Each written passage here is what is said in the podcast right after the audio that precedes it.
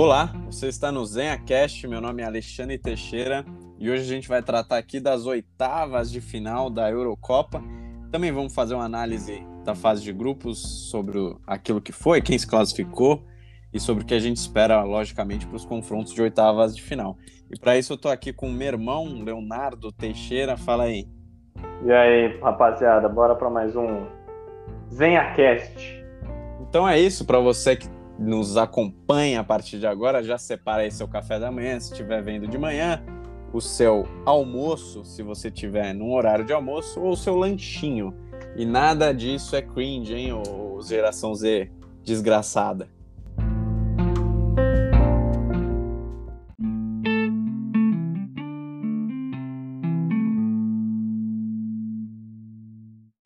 Para começar esse bate-papo, acho que a gente poderia analisar o grupo A, né? Grupo que a Itália reinou soberana, fez três vitórias, não teve grandes dificuldades e se mostrou até uma seleção surpreendente, né, nesse início de competição e uma das candidatas a avançar, pelo menos nas oitavas de final.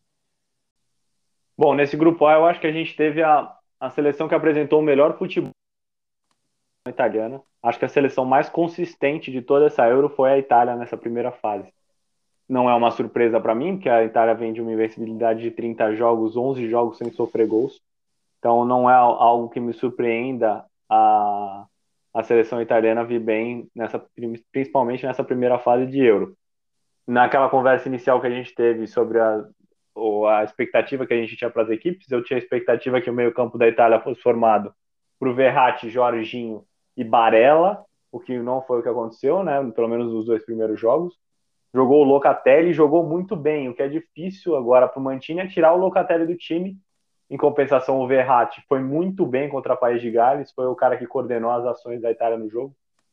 Então eu acho, eu aposto que o Verratti, até como símbolo, como um capitão, um dos capitães dessa equipe da Itália, eu acho que ele vem para ser titular e ele vai ser titular na fase mata-mata e eu acho que desses caras que compuseram o meio-campo da Itália, aquele que rendeu menos, digamos assim, foi o Jorginho. Então, como eu acho difícil sacar o Locatelli da equipe. Você acha que ele vai sacar campo. o Jorginho? Eu acho que vai com o meio-campo com, com Locatelli, Verratti e Barella. Eu acho que o Barella não, não concorre com o Verratti, porque é um cara que ataca mais o espaço, é um cara de, de é um cara diferente nesse meio campo. Eu acho que se você faz um meio campo com Jorginho Locatelli e Verratti, fica um meio campo meio a espanhola, assim, que, que tem dificuldade de ser mais agressivo, de ser mais vertical, vai ficar num, num toque de bola meio incessante e não vai criar muito.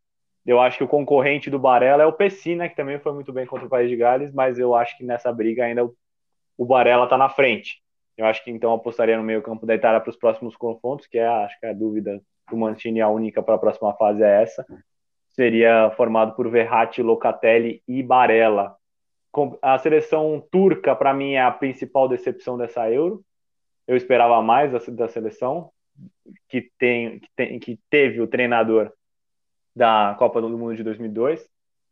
É, mas ela foi uma seleção extremamente desorganizada em todos os pontos do jogo.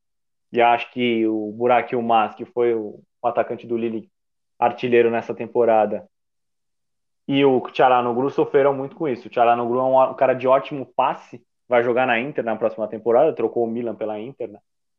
É um cara de ótimo passe, mas que depende muito de movimentos coordenados. Ele precisa saber onde os companheiros dele estão, principalmente acho que ficou claro isso no Milan. Ele sempre sabia onde o Salamakers ia estar para lançar o atacante do Milan ou o próprio Ibrahimovic, ou qual seria o posicionamento dele. Eu acho que ele não conseguiu enxergar isso na seleção turca, que atacava de forma aleatória, o que prejudicava muito o jogo do próprio Tchalanoglu.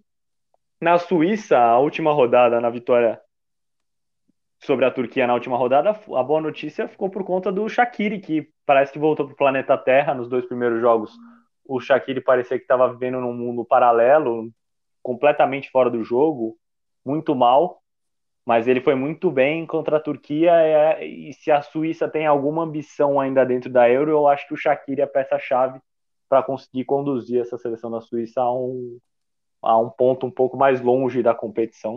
O Shaqiri é o grande nome. Se o Shaqiri não estiver bem, a Suíça também não consegue estar bem.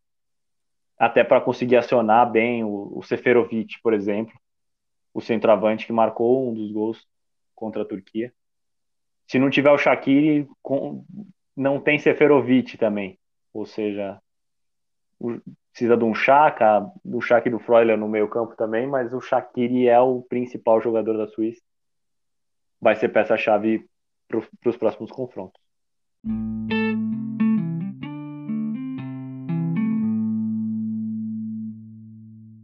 Para começar as discussões aqui do grupo B, a gente teve a Bélgica também com três.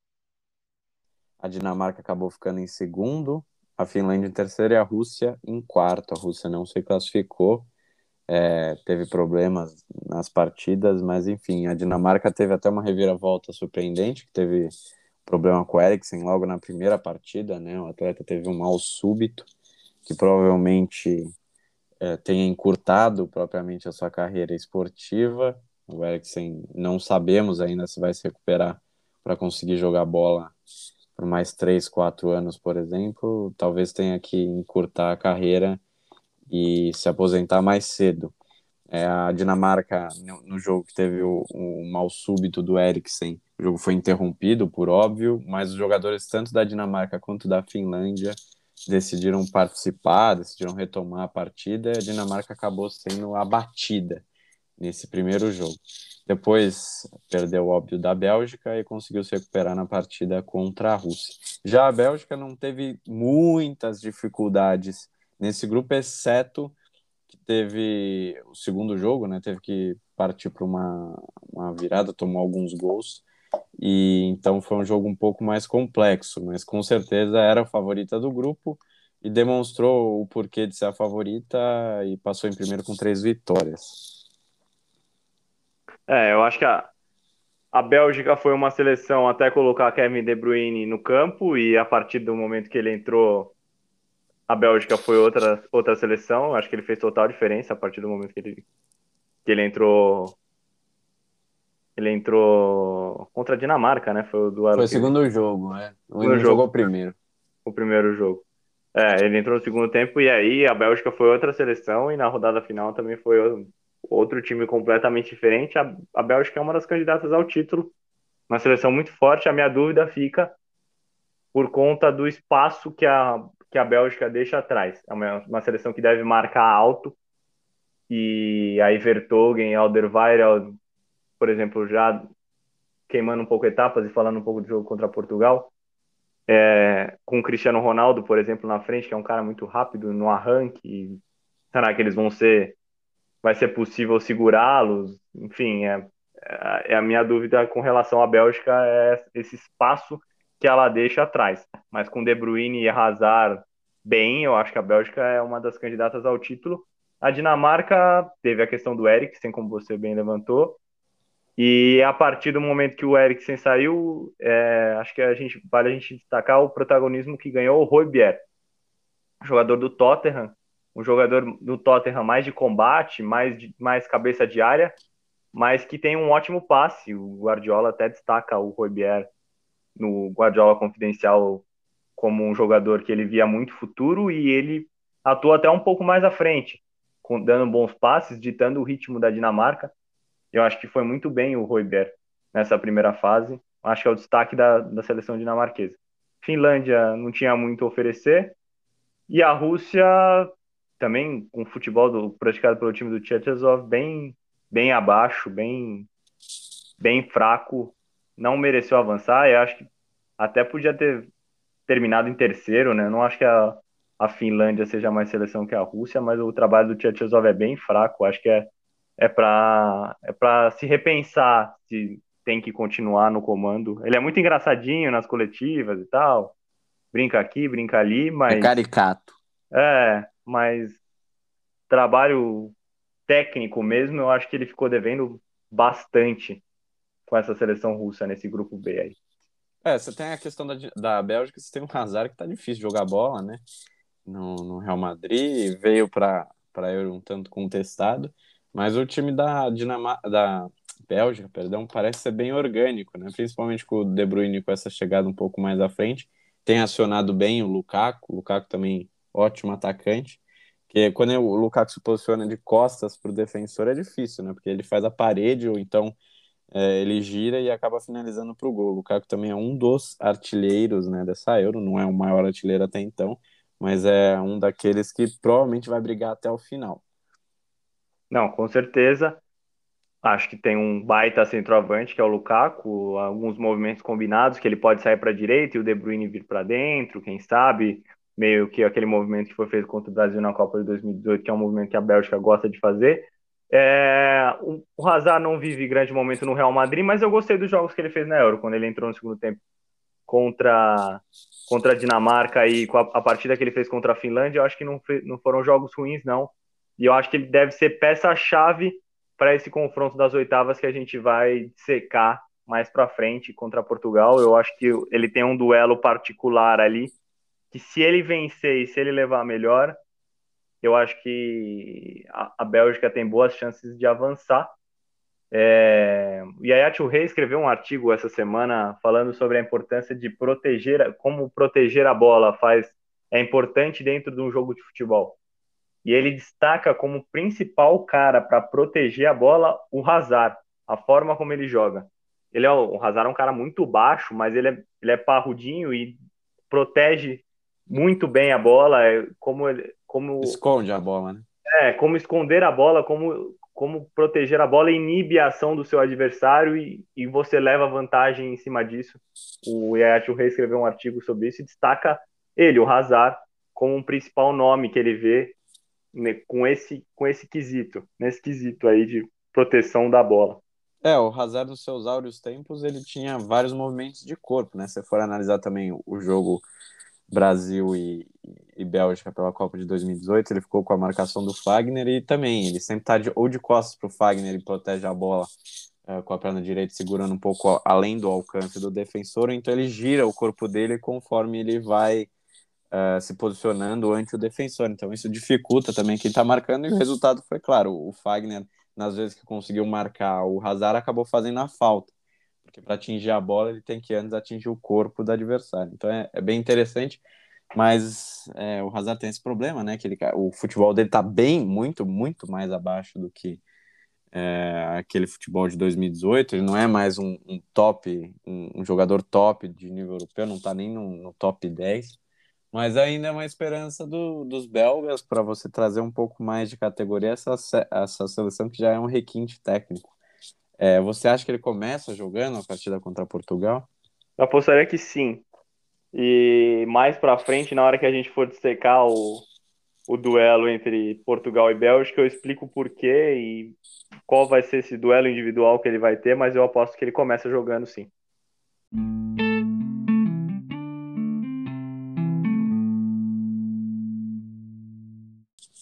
O grupo C, a gente teve outra seleção que se destacou perante as outras, também não foi é, nenhuma surpresa, mas é o caso da Holanda, que fez três jogos, três vitórias, nove pontos, sem muito é, o que falar sobre as dificuldades. Teve um pouco de problemas, acho que na, mais na parte defensiva de marcação, sofreu alguns gols inesperados. Teve uma dificuldade contra a Ucrânia, principalmente no, no primeiro jogo mas depois começou a se acertar ao longo das partidas e dessa fase de grupos. A Áustria acabou ficando em segundo com seis pontos, a Ucrânia em terceiro e também se classificou, e a Macedônia do Norte fez uma participação heróica, mas acabou saindo sem nenhum ponto. É, eu, o que eu destacaria na seleção holandesa é o posicionamento que tem o Ronaldo. Jogador que no Liverpool é um box-to-box ali, tem uma. chega um pouco à frente, mas mais como um elemento surpresa e tem que muito trabalho defensivo por conta do avanço dos laterais e dos três atacantes na frente. E na seleção holandesa ele joga como um camisa 10, literalmente, nesse 3-4-1-2 do Frank de Boer.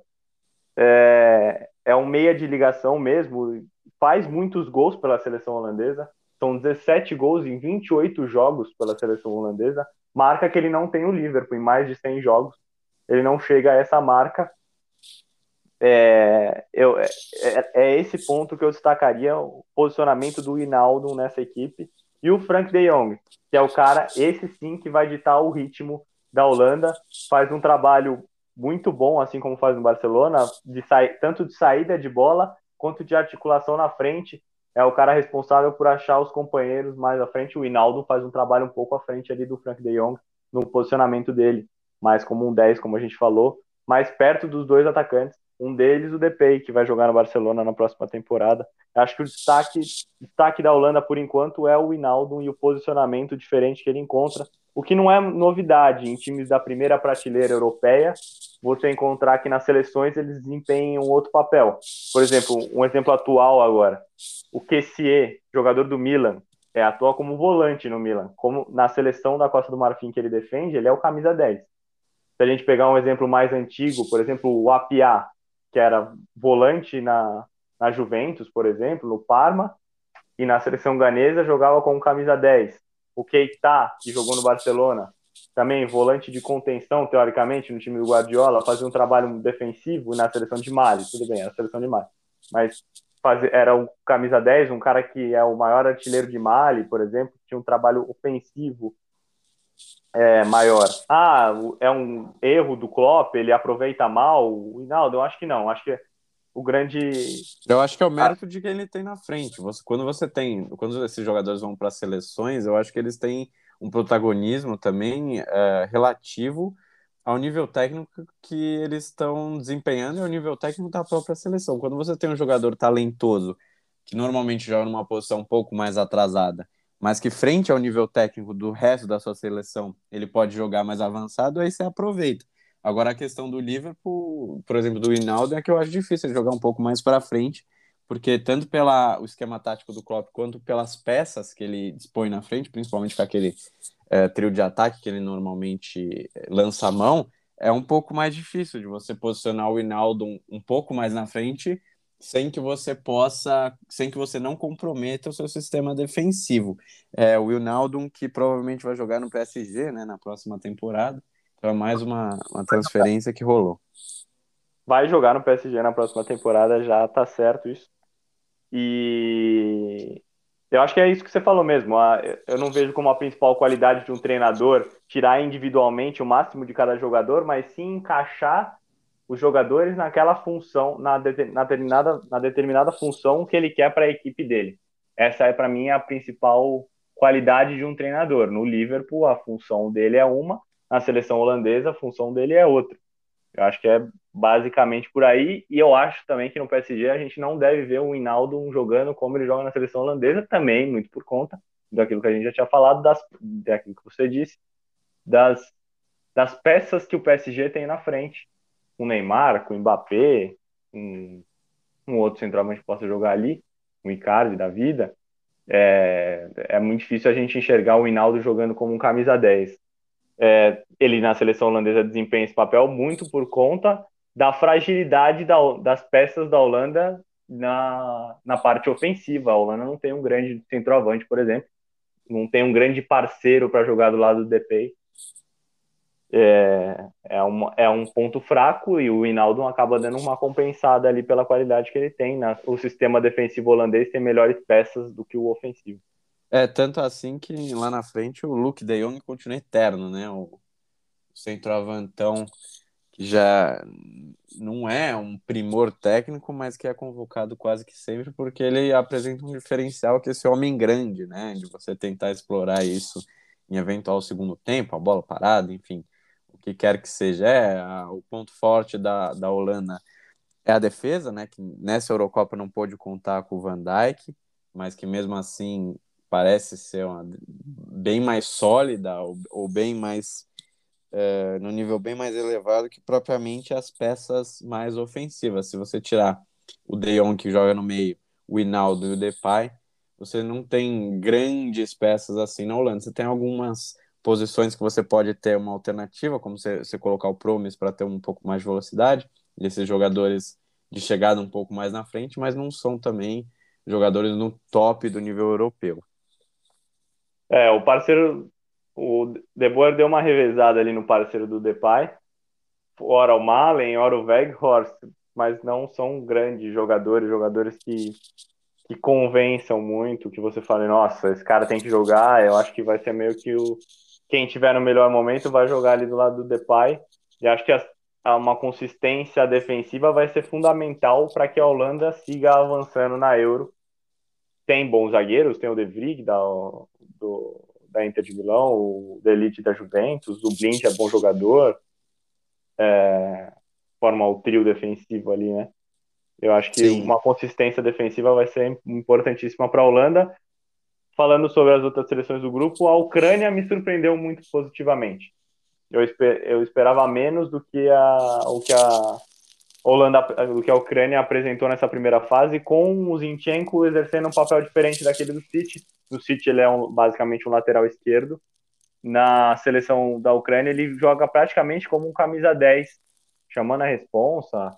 Foi muito bem o, o, o Zinchenko nessa primeira fase, o grande nome da Ucrânia, da Ucrânia que tem e o Marinovski. Né?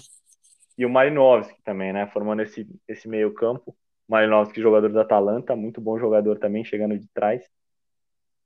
É, a Ucrânia me surpreendeu positivamente o time do Shevchenko nessa primeira fase da Euro.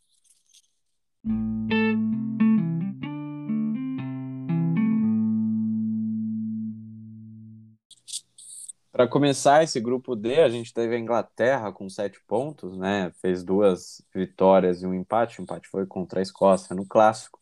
A Croácia com quatro pontos ficou em segundo. A República Tcheca também com quatro pontos ficou na terceira colocação. E a Escócia com um mísero ponto não conseguiu a classificação, nem conseguiu pleitear uma vaga ali que poderia ser de eventual terceiro colocado. Uh, foi o saco de pancadas do grupo, exceto o jogo contra a Inglaterra, que foi bastante equilibrado e conseguiu, de certa forma, segurar a seleção inglesa.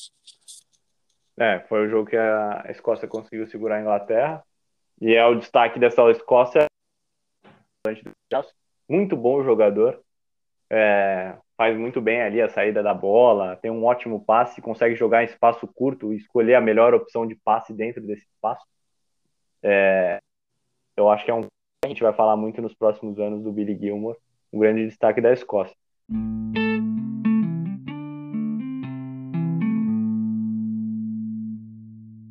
Começar esse grupo E, a gente teve a Suécia ficando em primeiro com sete pontos. O grupo E que foi um dos piores, para mim, se não o pior, o grupo dessa fase inicial. Muito chato, jogos muito chatos.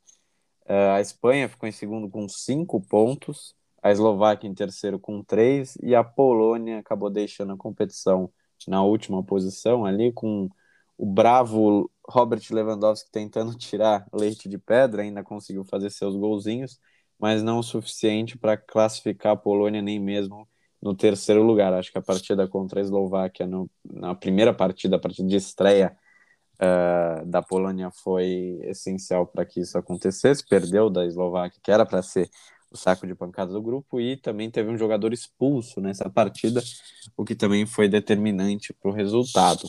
É, a Espanha, para mim, é a seleção mais chata dessas grandes da Eurocopa. É, é horrível ver o, o, futebol da Espanha, esse futebol de toque de bola infrutífero que não gera nada, um jogo moroso, chato, enfadonho, enfim, todos os adjetivos que você quiser dar de negativo para essa seleção que tem muito a bola, mas que constrói muito pouco. A seleção do Luiz Henrique passa por reformulação e nessa Eurocopa, para mim, é uma das seleções mais sem graças. Espero que caia fora logo.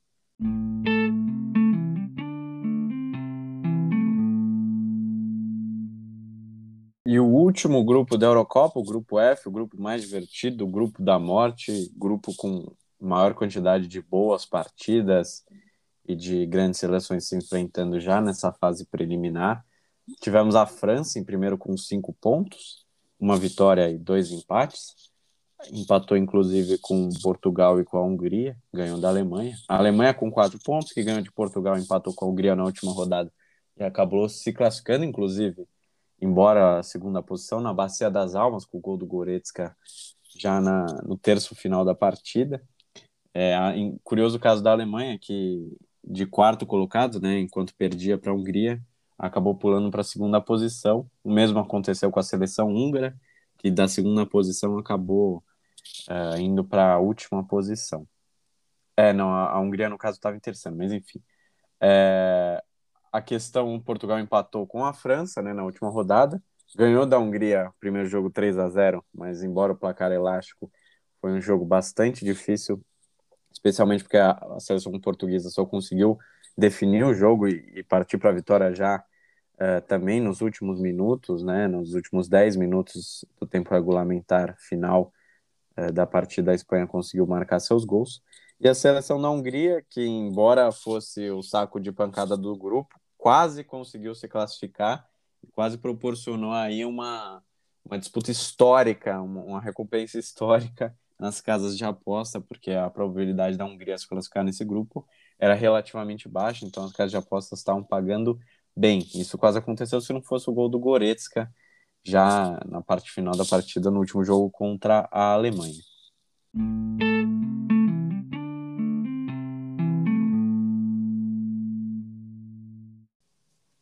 Agora, nesse próximo bloco, a gente vai dissecar um pouco dos confrontos das oitavas de final, mas antes de tudo, eu queria fazer uma ressalva e destacar o ponto mais triste da Eurocopa protagonizada pelo Cristiano Ronaldo, né? O ponto mais triste do Cristiano Ronaldo foi justamente ele ter tirado da mesa onde ele estava concedendo as entrevistas as duas Coca-Colas que ali estavam. Ele até falou que, que não, a Coca-Cola não é bom, o bom é água. Isso gerou uma certa polêmica, é, enfim, até dentro próprio da Eurocopa, né? Porque o, a, a Coca-Cola patrocina o torneio.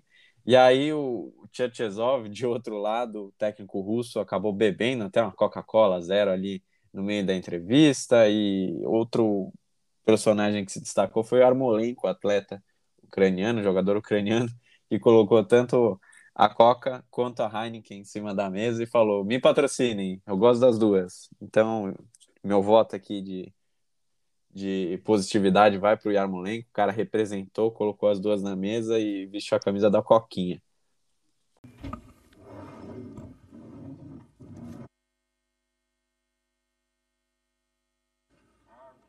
Дякуємо Андрію Ярмоленку, вітаємо його із перемогою і з визнанням гравцем матча. А можно я кое-что сделаю? Ну, там, я видел, там, Роналдо убрал Кока-Колу, знаешь, я, я, я поставлю Кока-Колу, поставлю Хайникен.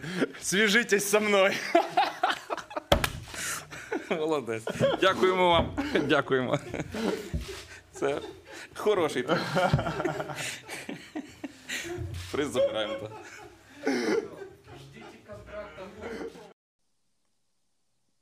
Então, para começar aqui, de acordo com o chaveamento, acho que a gente pode falar um pouco de Bélgica e Portugal. Talvez, acho que o, o, grande confronto dessas oitavas de final, ao lado também da partida de Inglaterra e Alemanha, que a gente já comentou, mas acho que Bélgica e Portugal é o confronto das oitavas de final. Você vai ter De Bruyne versus Cristiano Ronaldo, e a seleção belga enfrentando um adversário à altura e vamos ver se Portugal consegue avançar. Eu vou torcer para Portugal, mas acho que quem avança é a própria Bélgica. Infelizmente, acho que o Cristiano Ronaldo Robozão vai ficar pelo caminho, a não ser que ele de novo faça uma partida além do, do normal que ele já joga, que já é muita bola, e possa liderar também a seleção de Portugal, que demonstra uma bagunça tática rumo às quartas de final, vai enfrentar um adversário duríssimo, para dizer o mínimo. É, eu também não acredito muito que Portugal vá avançar. Eu apostaria que. Eu apostaria, claro, na Bélgica. Eu acho que vamos ver como a gente já colocado o que o ponto fraco da seleção da Bélgica é o espaço que ela deixa atrás e a falta de velocidade dos zagueiros dela tanto Alderweireld quanto o Vertogen. A gente vai ver esse duelo com o Cristiano Ronaldo fazendo um movimento para cair pelo lado do campo, que ele fez muito nessa primeira fase. Ele é o centroavante de Portugal, é verdade, mas ele cai muito pelos lados para uma tabela com, com um Guerreiro ou com o Semedo do lado do campo, deixa um espaço na frente. Quem sabe ele faz uma... tudo, né, da seleção de Portugal. Ele tá na frente, ele faz o gol, ele vem para tabelar, ele joga os caras na cara do gol, ele tem que fazer tudo, basicamente. É. Quem sabe ele traz um marcador com ele, abre um espaço, é, abre um espaço para o meia se projetar né, por ali ou ponta vir por dentro. É, essa movimentação vai ser muito boa e quem sabe num contra-ataque acelerado como naquele contra a Alemanha, Portugal consiga alguma coisa. Eu não vejo outra alternativa à seleção portuguesa dentro do que ela apresentou até aqui na Euro que não seja isso. Que não seja um contra-ataque, uma bola esticada, apostando na velocidade do Cristiano contra esses zagueiros mais lentos. É o que pode acontecer do lado português. Do lado da Bélgica, a gente falava, eu, eu falei para você que eu aposto que o, que o Hazard começa como titular, justamente por, por esse duelo que ele vai ter que travar com o pior homem de Portugal ainda nessa Euro, que é o Semedo. Então ele deve jogar por aquele lado esquerdo com o Semedo do lado direito, se o Semedo for mantido na equipe. E, e esse duelo individual pode ser chave para a vitória da Bélgica. É um, é um duelo, digamos assim, muito desequilibrado entre as duas equipes. Um jogador muito bom contra um outro nem tanto. Se o Hazard vencer essa batalha individual dele, a Bélgica tem grandes chances de avançar. Tem que ver também como o meio-campo de Portugal vai conseguir controlar Kevin De Bruyne. É outra, é outra peça-chave nesse quebra-cabeça aí desse duelo entre Bélgica e Portugal. Aí partindo então para o próximo confronto, a gente tem a Itália contra a Áustria, Itália amplamente favorita, não só por questão de camisa, mas por tudo aquilo que vem demonstrando uh, de futebol já nos últimos anos, especialmente nessa Euro. Não, não imagino grandes dificuldades que a Áustria possa proporcionar. Acho que a Itália passa com uma barriga gorda até. É, eu acho que a Itália não deve encontrar dificuldades diante da Áustria. Acho que deve ser um, é um duelo bem desigual aí. A Itália deve avançar com certa, com certa facilidade e depois, eu acredito, pegue a Bélgica, o que vai ser um jogaço de bola. Um possível Bélgica e Itália aí vai ser um baita jogo. É, eu vou depender muito da minha opinião para dar sobre esse jogo a partir da Itália nas oitavas de final mas eu acho que a, a Bélgica vai avançar, mas isso vai ser tratado também em podcast futuro. Uh, aí depois disso a gente tem França e Suíça, né? A França do Mbappé, Pogba, Kanté, agora Benzema contra a Suíça do Shaqiri e do Chaka. Acho que França também é um duelo bastante desproporcional. A França deve passar com certa facilidade também. Uh, em especial, não, não acho nem que vai ser uma necessariamente vai ser uma goleada, porque a equipe francesa costuma jogar o mínimo, né, para vencer e, e para avançar, mas acho que não, não vai ter dificuldade na partida e vai avançar com, com facilidade, mesmo que não, isso não se reflita necessariamente nos gols marcados. É, também acho que a França avança e, e acho que é uma situação bem próxima da, da Itália contra a Áustria, apesar do que você falou que a a França não joga todos os cartuchos dela numa partida só, né? Ela vai dosando bem, digamos assim. Foi assim na Copa e vem sendo assim na Euro também. É, deve avançar. O pouco de chance que a Suíça tem, a chance mínima que a Suíça tem, se resume ao Shaqiri. E qual Shaqiri vai entrar em campo? Se o Shaqiri que jogou contra a Turquia e foi muito bem, um cara muito participativo, chave para a vitória da Turquia, ou se vai ser o Shaqiri do restante da primeira, da primeira fase da Euro, um cara que parecia que vivia num mundo paralelo, que estava pensando em outra coisa no momento da partida. Ele participou pouquíssimo do jogo da Suíça na, nas outras duas partidas. Se a, a Suíça tem alguma ambição de avançar, o Shaqiri tem que entrar no jogo, tem que participar bastante, tem, tem que ser o cara dessa seleção. Senão vai oferecer pouco pouca ameaça à França. Depois a gente tem Croácia e Espanha, acho que é uma partida bastante equilibrada, especialmente pelo pouco futebol que a seleção espanhola tem demonstrado. A gente vai ter Modric contra Coque, Gerard Moreno, enfim, jogadores espanhóis, Thiago também. É, eu acho que eu vou apostar que a Espanha passa, vou apostar na Espanha, apesar de ter detestado a fase de grupos da Espanha, especialmente o futebol letal. Eu acho que vai ser um 1 a 1 0 a 0 não sei, talvez seja até caso de disputa de pênaltis e a Espanha passe. Mas também não acho nenhum absurdo a Croácia passar. Para mim, desses confrontos, é talvez o, mais uh, equilibrado, talvez negativamente. Mas se eu fosse apostar em alguém, eu apostaria na Espanha. Eu aposto na Croácia. Eu não gostei nem um pouco do futebol apresentado pela Espanha nessa primeira fase.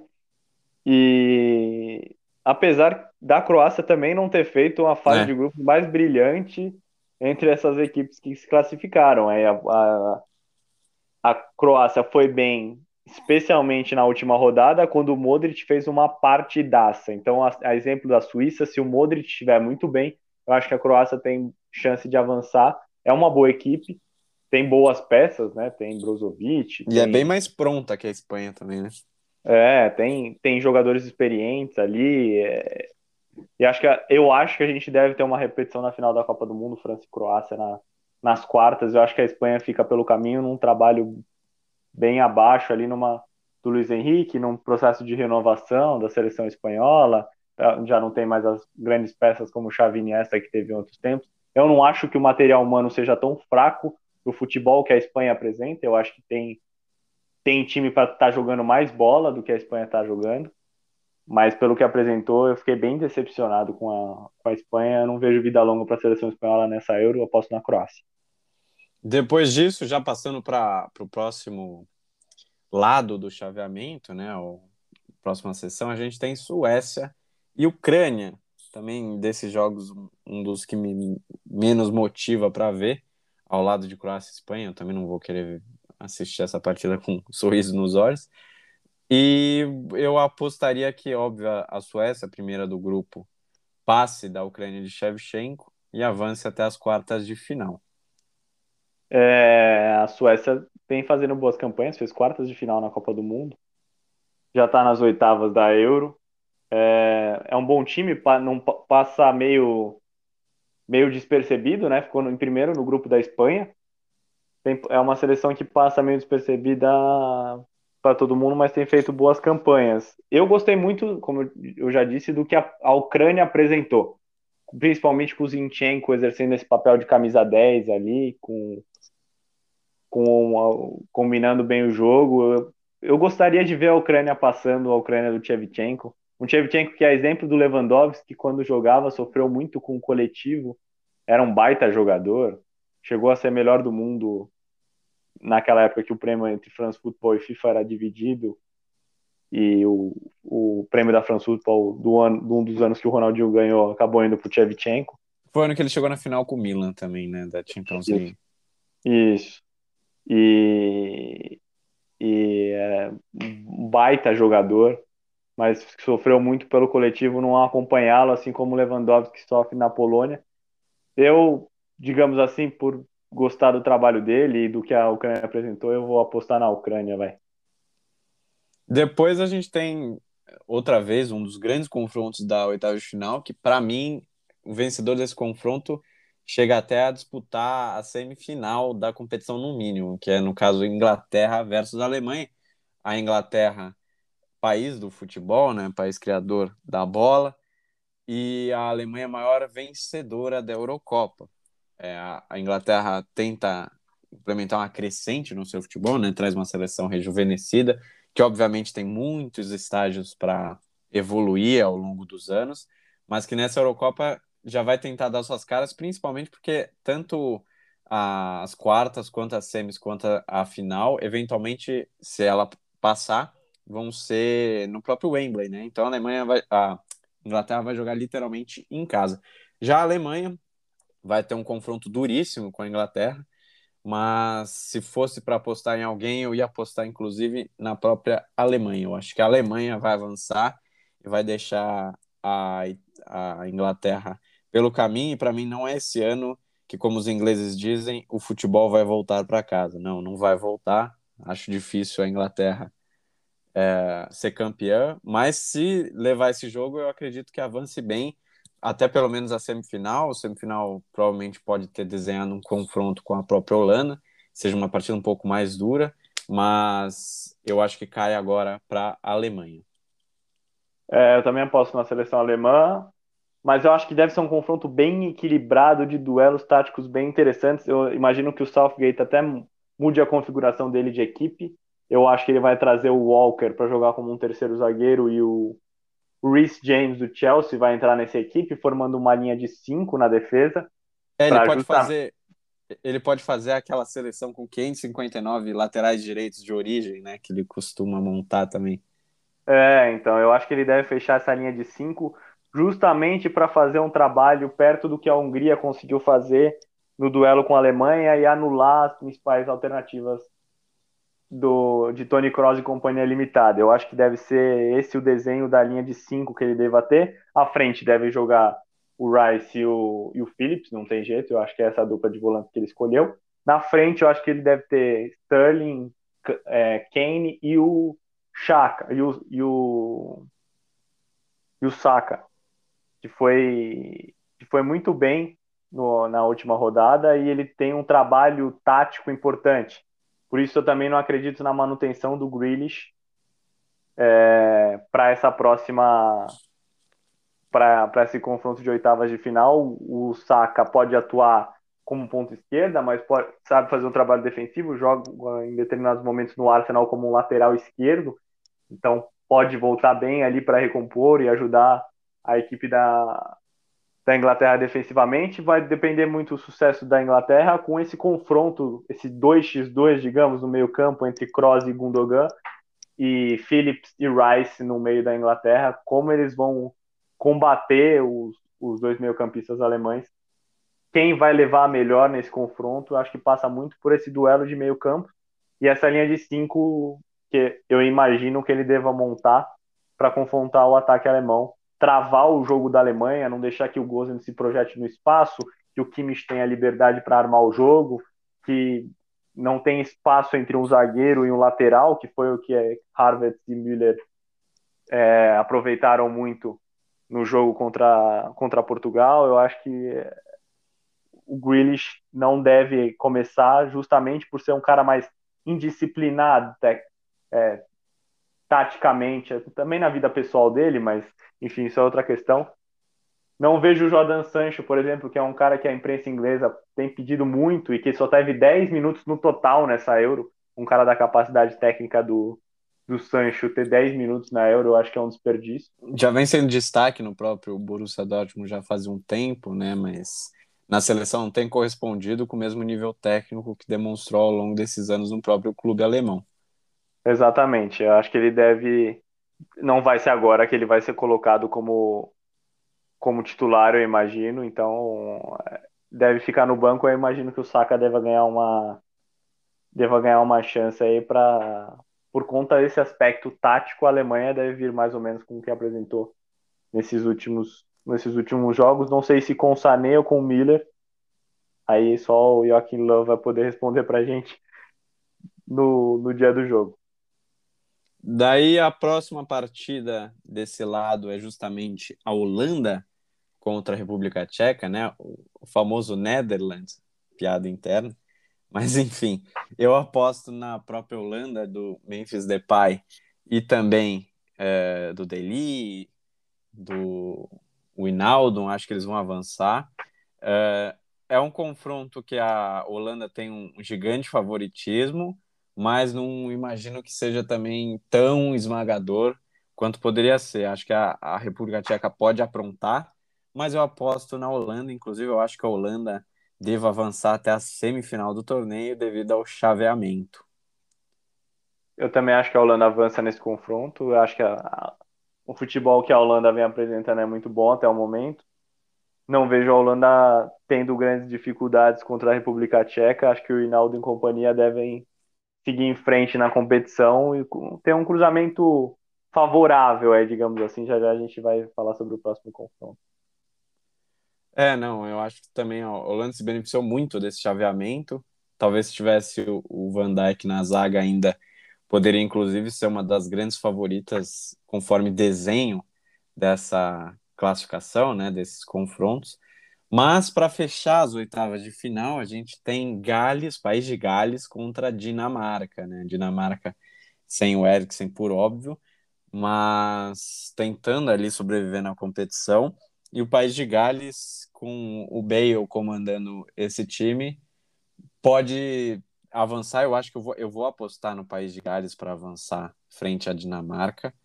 É, Bale e James ali são uma boa dupla, pelo menos nessa Eurocopa.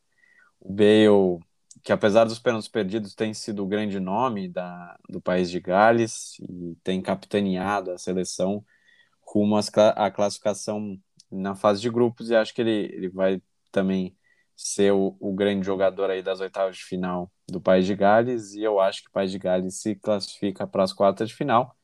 mas não tem vida longa nesse torneio, na minha opinião. Não, eu não acho que o Bale faz uma grande Euro, não.